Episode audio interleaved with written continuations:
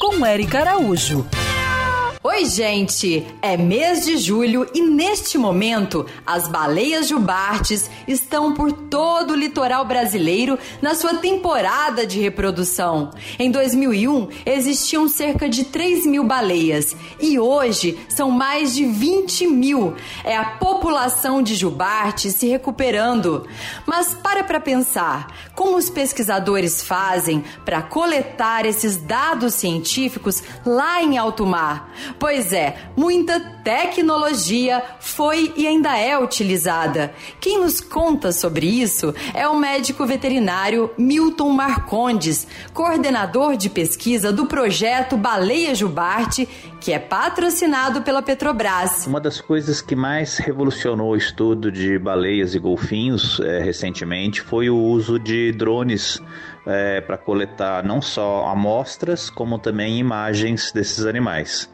A gente tem feito uma série de estudos utilizando drones, então, por exemplo, Uh, a gente tem agora coletado o borrifo da baleia, aquele ar que ela solta quando ela vem para a superfície respirar.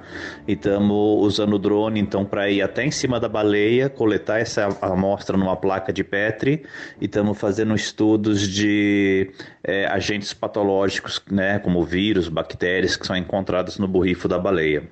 Uh, além disso, a gente tem feito com o drone é, estudos do tempo que a baleia fica é, próximo da superfície.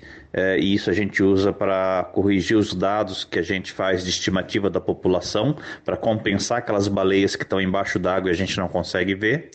E estamos fazendo mais recentemente medição do tamanho da baleia, o que a gente chama de fotogrametria, utilizando uh, imagens do drone e também é, a largura do corpo da baleia em vários pontos do corpo.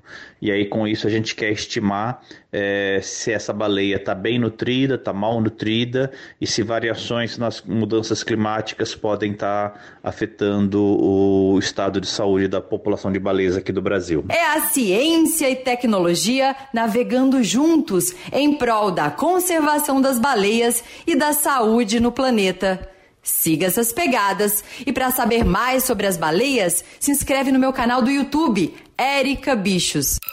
Quer ouvir essa coluna novamente? É só procurar nas plataformas de streaming de áudio. Conheça mais dos podcasts da Band News FM Rio.